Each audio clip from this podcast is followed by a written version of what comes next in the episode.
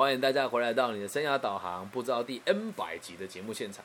今天呢，我们要进行的是人生小剧场的单元系列第七集。我们要讨论的是失明者眼中的我是什么样子。居居同学的问题，我待会再回答你。好，等我一下。失明者眼中的我是什么样子？这时候就要先讲一下我跟盲人朋友的缘分啊。我先讲这个是我小时候就做了很过分的一件事情，是因为我本来对身障朋友一直都没有什么太大的这种感受，或者是觉得自己需要给他们一点什么吧。一直到有一次，有一次啦，我在东华大学读书嘛，那知道有一些就是肢体有障碍的同学会坐那个电动车啊，我们那年代很流行玩跑跑卡丁车，你知道吗？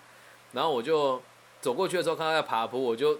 跟别人讲，哎，你看跑跑卡丁车，然后从那之后，我刚好做这件事情被我同学看到，然后我同学跟我说我这样很很不对啊，等等。然后来想想也对，我就开始会去学校的那个资源的中心协助他们办活动。我是办主持的嘛，就是学校任何的活动，哎，在东华大学学校只要是九二、九三、九四、九五、九六、九七、九八，基本上你在那边参加所有的学生活动。就都是我主持的，就是在九六、九七、九八三个全年度的活动，几乎百分之百都是我主持的。然后我就开始对生障者有一个基础的认知，但我自己做梦都没想到，我后来会变成生障者，这也是让我很意外的一件事情哦。然后我先讲我最近工作对于盲人朋友的缘分哦，我会开始在生涯规划上面跟盲人朋友有接触的原因，是因为之前在台中市政府有一支专案叫做“影视扎根”。但今年呢，因为换了合作伙伴，所以他们就没有邀请我了。我也不想理解啊。我因为这件事情，还要自己到几个偏乡小学去放电影。因为我答应孩子今年还会来，但是台中市政府新闻局也真的蛮可爱的，换了一个合作厂商就忘了更加的承诺，所以我就自己花钱去放电影给小朋友看。那有一年我去那个惠民，就是所谓的盲校嘛。那那一年其实这个合作厂商让我有点不开心的原因，是因为。这个是真实的故事哈，啊，你也不要去查那个人是谁，我觉得也没有意义，就过了。当时他们邀请我是当主持人，然后他一场只给我台币两千块。你如果跟我够够熟识，就光你听我的节目，以我的口条，一场没有个一两万台币，我是绝对出不了门。但我觉得是有帮助的事情，我就去协助了嘛。那当天我去了之后才知道，原来他那时候跟我讲要更新，我希望你当主持人，然后帮我说电影。OK 啊，Fine，我接受啊。结果去了之后，他找另外一位主持人来，然后我只负责说电影，而这个主持人拿到的钱是我的四倍。好，我也不介意啦，这都是小事啊。我会说电影，这应该很少人知道吧？我会说电影给盲盲人看，但这个难度其实很高，你要有很快的这个文字转换的能力，然后你要跟他讲说这个这个画面是什么。我还记得那时候我去的去放的是那个什么山上的孩子，所以我还我我还会跟他讲说，现在听到的声音是这个输送带的声音，是这个在。在茶田里面输送带的声音，然后这个茶田的这个输送带上坐了一对祖孙，那爷爷看起来七十岁，儿子看起来大概四岁，然后风和日丽之下，风吹过去，祖孙的头发扬起来，要讲到这么详细哦。所以当天我讲的时候，很多盲人朋友都觉得我做的还不错，但是在这个惠民的这间学校呢，很多人是多重障碍的嘛。那这个这个主持人是女性，四十几岁，不要说是谁啊，因为在中部要找到她不难了。然后我在开始之前，我就看到他好像有一点不知所措，我就跟他讲：“老师，我想要提醒你一下，就是等一下，因为这这群孩子比较特别，希望你不要强迫他们鼓掌，然后也不要把麦克风直接放到他的眼前。虽然他是看不到，可他东西压迫过来，还是感觉得到的嘛。结果，然后还有一件事是，你要访问他的时候，得先把手放在他的背上，跟他说：不好意思，我现在要接近你了，你能不能回答我几个问题？”这三个大气他没有一样没有犯的，所以后来现场的孩子因为感觉到攻击跟压迫，还有鼓掌很吵杂嘛，现场孩子就开始暴动了，就造成一团乱。记者都在现场啊。然后从那次以后，我就跟这个合作厂商还有那个承办讲说，你们到底有什么问题啊？就是我也在现场了，我也甘愿用这个价格来做这件事情，你们却还要聘一个这样子的人来来伤害这群孩子。但是讲句难听一点，事情过了之后还有谁记得呢？但我并不是要批评我们就是做的不好，而是。就是盲人的需求，我们应该要更深入的去理解他们。然后那一次啊，我还记得我处理完之后，有一个比较冷静的小朋友，大概十四五岁吧，他就在旁边，就是都都事情都告一段。因为当天我还特别留下来，就是协助善后，然后问老师说有没有什么需要我协助的地方。然后就有一个年纪比较大的小朋友跟我说：“叔叔，我说你在叫我吗？”他说：“对。”他说：“你是今天的主持人对不对？”啊啊！说你是说电影的人对不对？我说我是啊。因为后来一团乱之后，我就把麦克风拿过来协调这件事情嘛。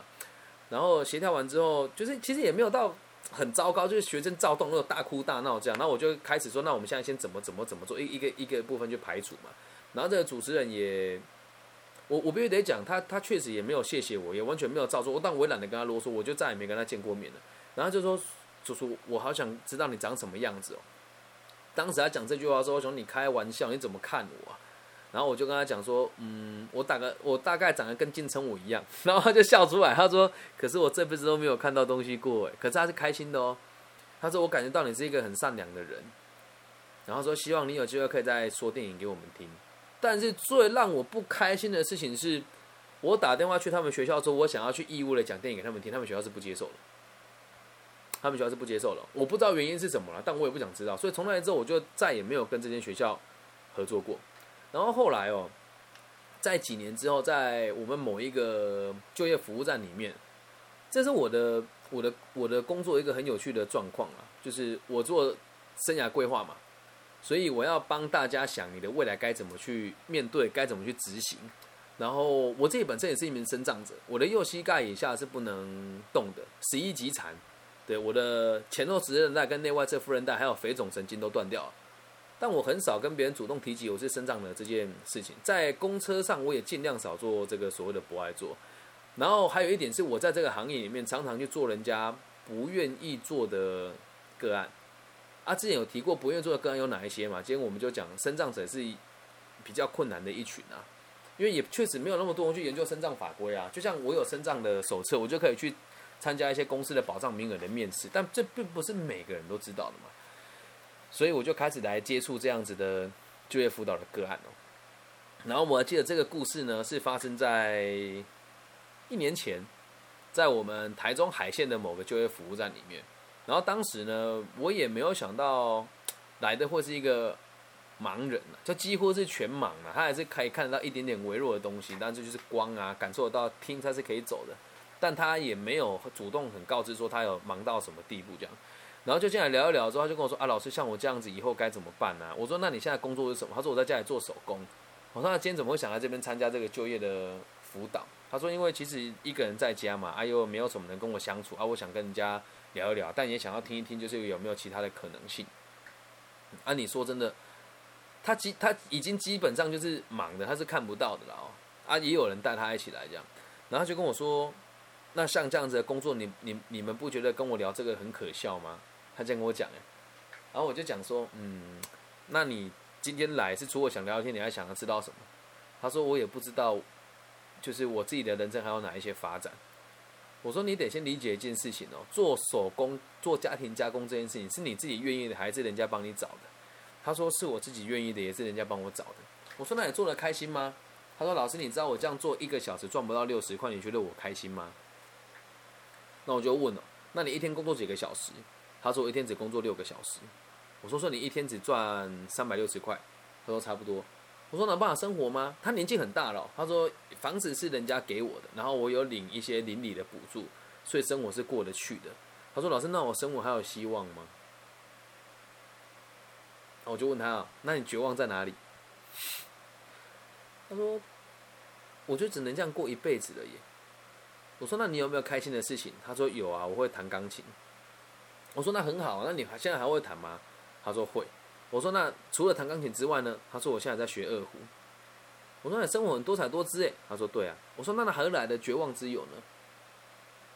然后他就想说，哎也对耶，因为很多人都说我很需要帮助，可是实际上我也没有。我说那你现在有没有存款？他说有。我说那你怎么知道自己有存款？他说我还是会叫那个来的这个社工跟义工念给我听，我有多少钱。我说那你的钱足够你退休吗？他说基本上是足够的。我说那有买保险吗？他说就基本的要买的都买了。我说那你你到底人生还有什么好绝望的呢？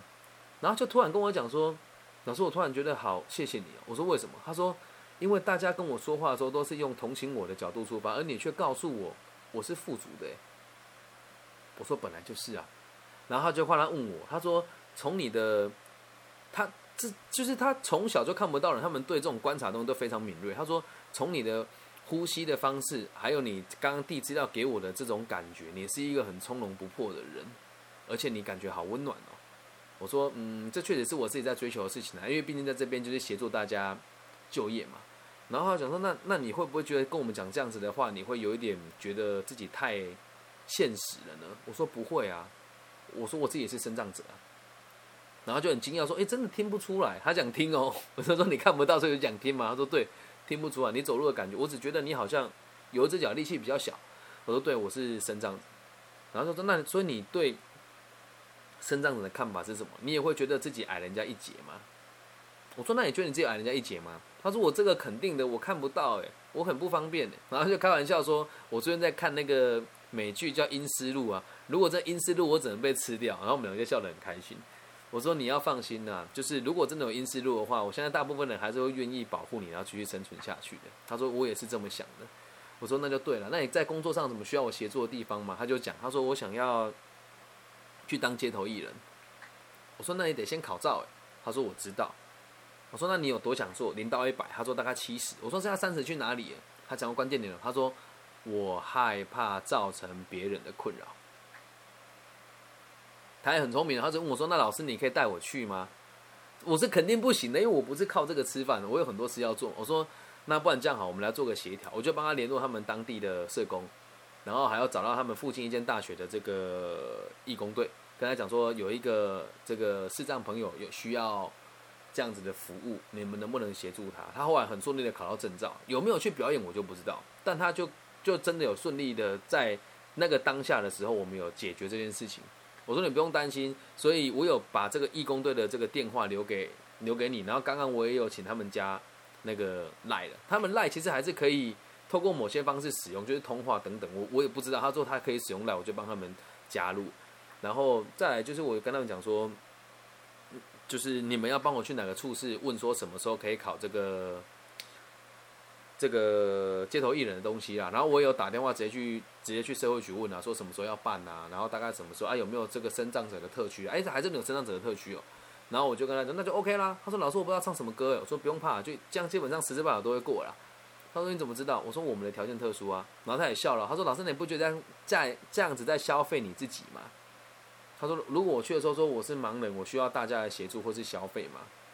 我说怎么会是消费？你需要大家协助，天经地义啊！就像我是生障者，有时候我不舒服，我也会直接跟学校的人说，那你要帮我处理这个学校的停车问题，因为我不方便久站久走，所以如果附近有停车位是最好的。那假设没有停车位的话，你们就要容许我可以迟到个五到十分钟，说出来就好了。然后就突然就茅塞顿开，他说：“对我都没有想过跟别人是平等的，每次别人帮助我时候，我都觉得自己矮人家一点点。”然后我就说不要这么说了，我觉得也是因为我失去过，我才理解我们这样子的人需要什么样子的协助嘛。然后他最后也跟我讲了同样一句话哦，他说：“老师，我很想要看你长什么样子。”然后我就脑子就浮出那个五六年前那个在盲校里面跟我说话那个女生的脸，然后我就开始好奇了，你要怎么看？然后他说：“那你，他说老师，你介不介意？”就是靠近我一点点，然后把我的手放到你脸上就好。他就把两只手伸出来，然后就放到我脸上，然后摸完之后，他说：“老师，你你可可以让我摸一下你的手吗？”我说：“好。”然后他就把两只手就是放在我的手上面，然后就跟我说：“我从来没有看过，就是一个人的光芒是如此通透的。”而且我感觉不到一丝丝的邪恶。然后，如果我没有猜错的话，你应该是一个很愿意为别人付出的人，然后也理所当然的你会有很多不同的福报。那我相信你这辈子都会这么闪耀下去。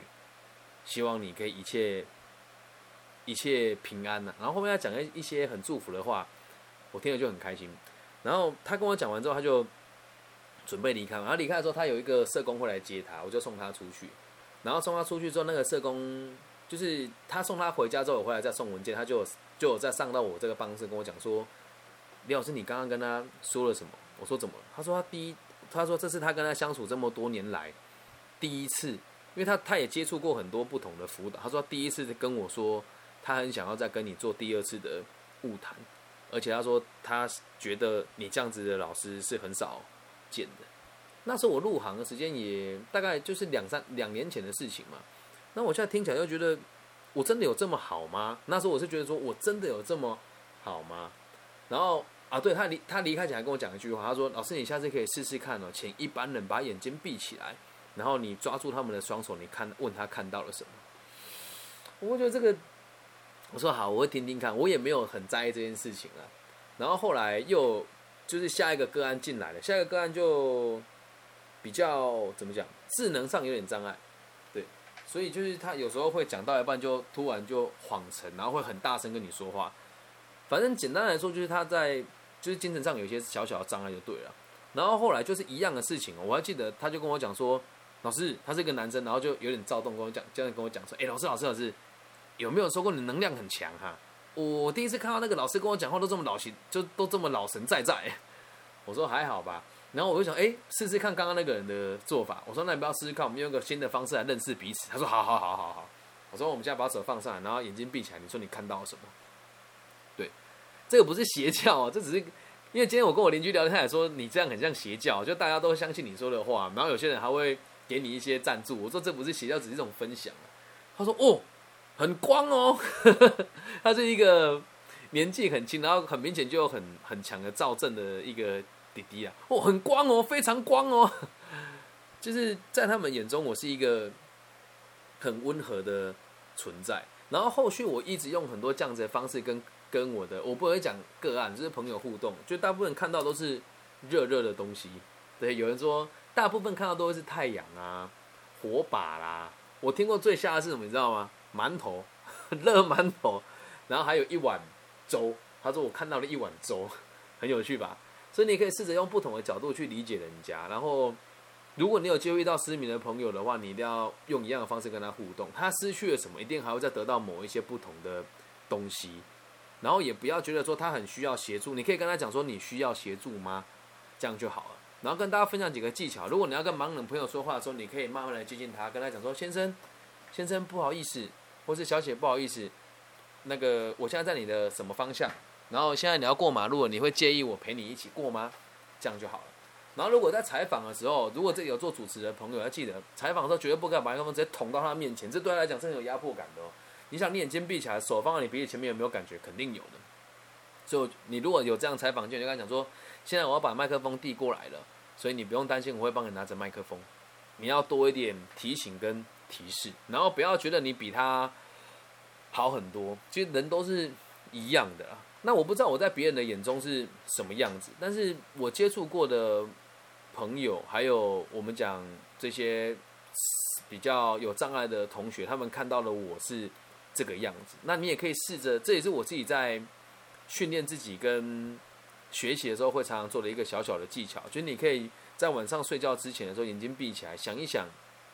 如果在浩瀚的宇宙当中，你希望自己是一个什么样子的存在？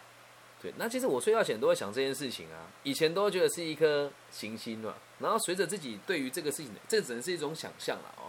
现在我会觉得是是一坨星云，就是那种很漂亮的星云。至于是怎么来的，也没有什么特别的状况。但是我会这么想象原因，是因为在睡觉前，我想到这个画面，我会跟自己讲，每天早上起来的时候，我要让每个人跟我接触到的时候，也都有这样子的感觉。我的我来这里的目的是协助他，协助大家，然后让大家过得更开心，分享我所得到的一切。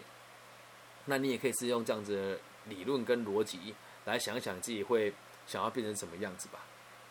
对，然后还要补充说明，那个跟我用第一次说看到一道光芒那个失明者姐姐跟我讲一件事，她说：“老师你很好色哦。” 我说：“这个你也摸得出来吗？”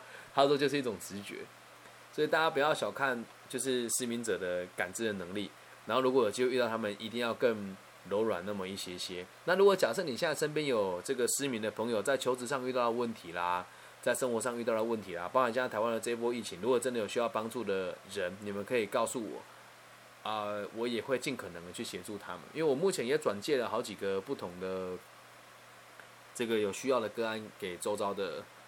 有能力的基金会了，因为这个节目的直播确实有蛮多不同的人在在看，然后我都会协助大家去转借给需要的地方。然后也希望大家心里面多一点温暖吧。还有也呼吁所有的同行跟所有的助人工作者，还有感谢所有的特教老师，不要都只去就是一般的老师，就是不要只挑精英教啦。一般在学校老师都是这样挑精英教啊，那个后段的谁在意啊？更何况是需要被协助的这些生长的朋友，所以不要差别的待遇，跟他们多一点点用心，但不需要把他们当做很特别的存在。然后也希望大家都可以对弱势族群多一点付出，然后跟他们相处，而不是认为自己高他们一等，理解吧？我，很难得在我的这个人生故事没有讲到关于这些新三色的部分。好，那以上就是今天的人生小剧场第七集《幸民者眼中的我》，然后也希望大家，因为在呃，如果你是在其他平台看到的，可能不知道我长什么样子了哦，所以你们可以透过 Facebook、IG 或者是这个。微博跟微信，我的微信号是 B 五幺五二零零幺，你们加入之后就可以多看到一些我的真实的生活。那也希望大家都可以健健康康、健健康康、平平安安度过你的人生，然后有能力就多付出一点。好，那以上就是今天全部的节目内容，大家拜拜。